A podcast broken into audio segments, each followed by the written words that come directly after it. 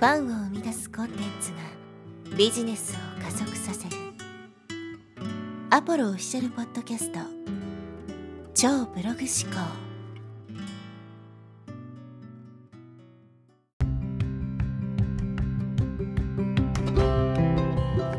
こんにちは、アポロです、えー今日はですね、海外移住についてお話していきたいと思います。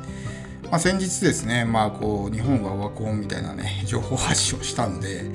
えーまあ、完全に僕もね、こう日本がオワコンだとは思ってないし、まあ、かんこう国が破綻するとかね、そういうような状態にはならないとは思うんですけど、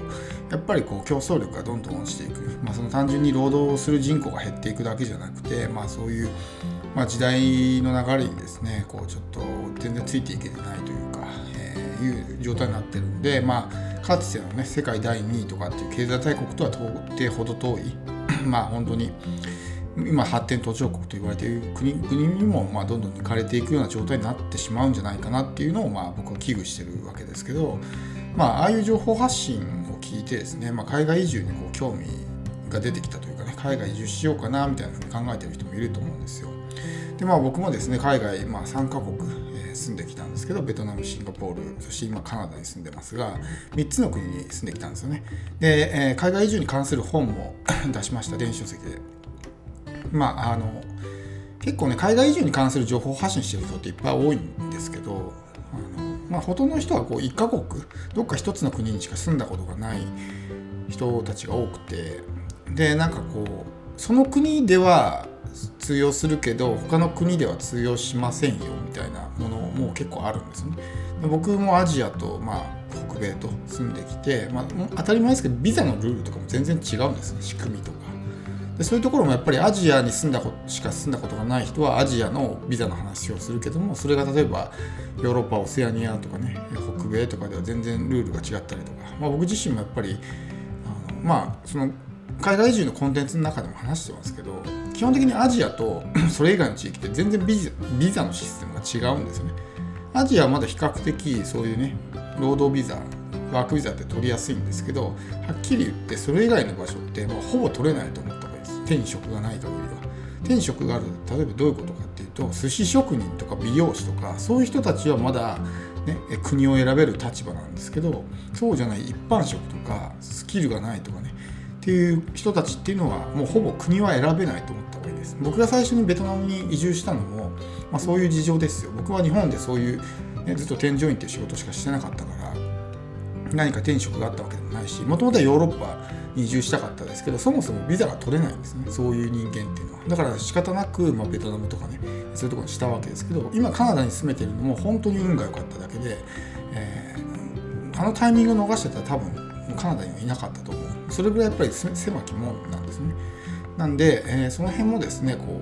う知っておいた方がいいかな。海外移住興味ある方はぜひあの事前に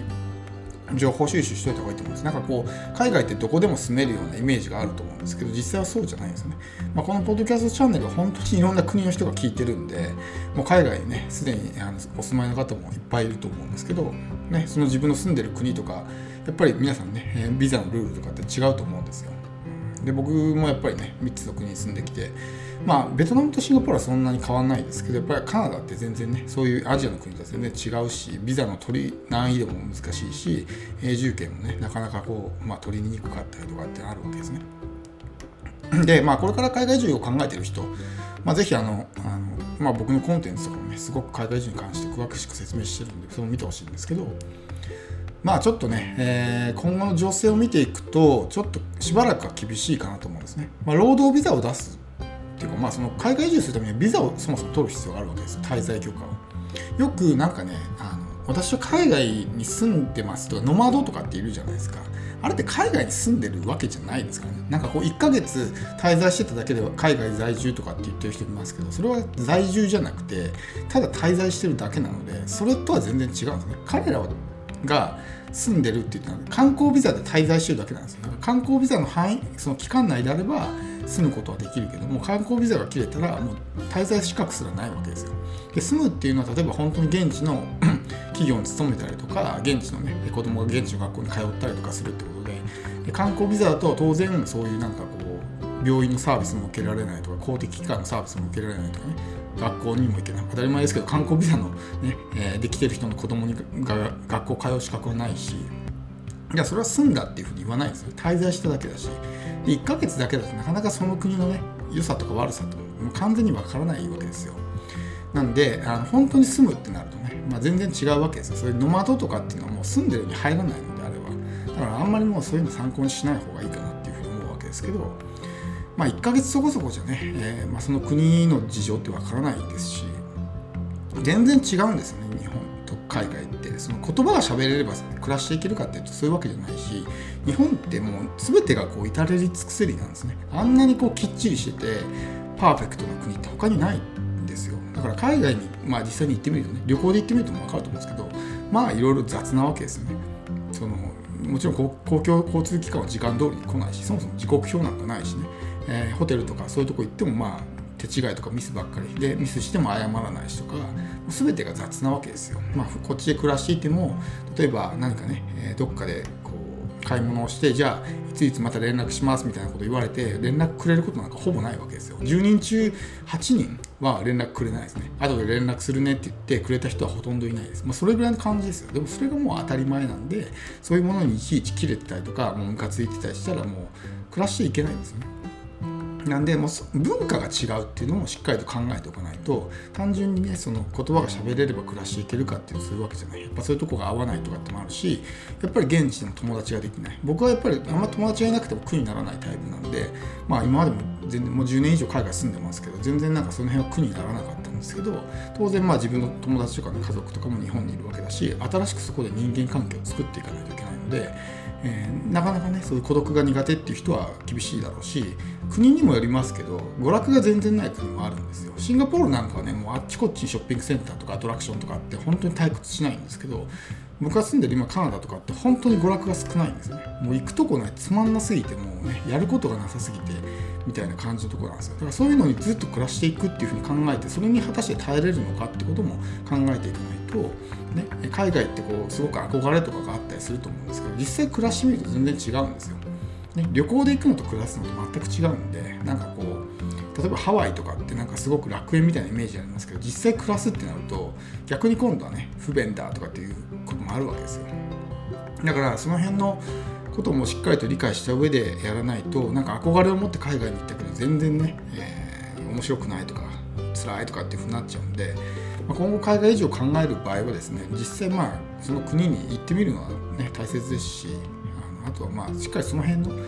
ダウンサイドというか良くない方も見た上でその国に住むかどうかっていうのを決めないと特に長期的にですね海外に住みたいのであればやっぱりその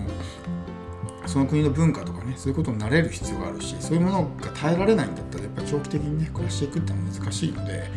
えー、まあ、ね、そういうところの情報収集もしながらやっていくのがいいかなと思います。まあなんか結構うん、ネット上で見かける情報っていうのはねすごく断片的な情報が多いなっていうのがあるしまあその人にもあると思うんですよ駐在で海外に移住した人とかワーホリで海外に移住した人ってまあ、全然事情が違うわけですよね。その辺のビザの取得とかのプロセスも違うしそれってもう海外移住と呼んでいいのかすらもうわからないような状態だから、まあ、僕は全部ね自分でゼロから現地採用として労働ビザを取って3つの国に、ま、移住してきたんですけど、まあ、その辺もこうね事情が違うわけですよ。だからその海外に住みたいと思ってもそもそもその国のビザが取れなければ、えー、暮らすのは無理なんですね。でこれからしばらくは厳しいと思います。っていうのはコロナウイルスの影響があるからなんですね。なぜかっていうと労働ビザを出すっていうことはですねその自国の、まあ、自分の国の国民の労働を奪うってことですよ。外国人に労働許可を与えるイコール雇用が奪われるわけじゃないですか。だから国としてはあんまり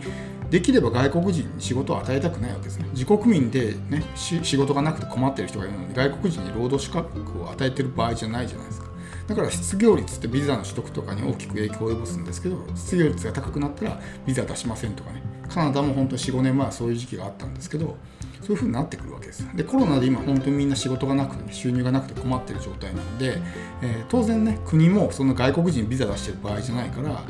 ね、まず自国民の救済ってところにこう力を入れると思うんでここ数年はですねちょっと海外移住はよりこう難しくなってくる。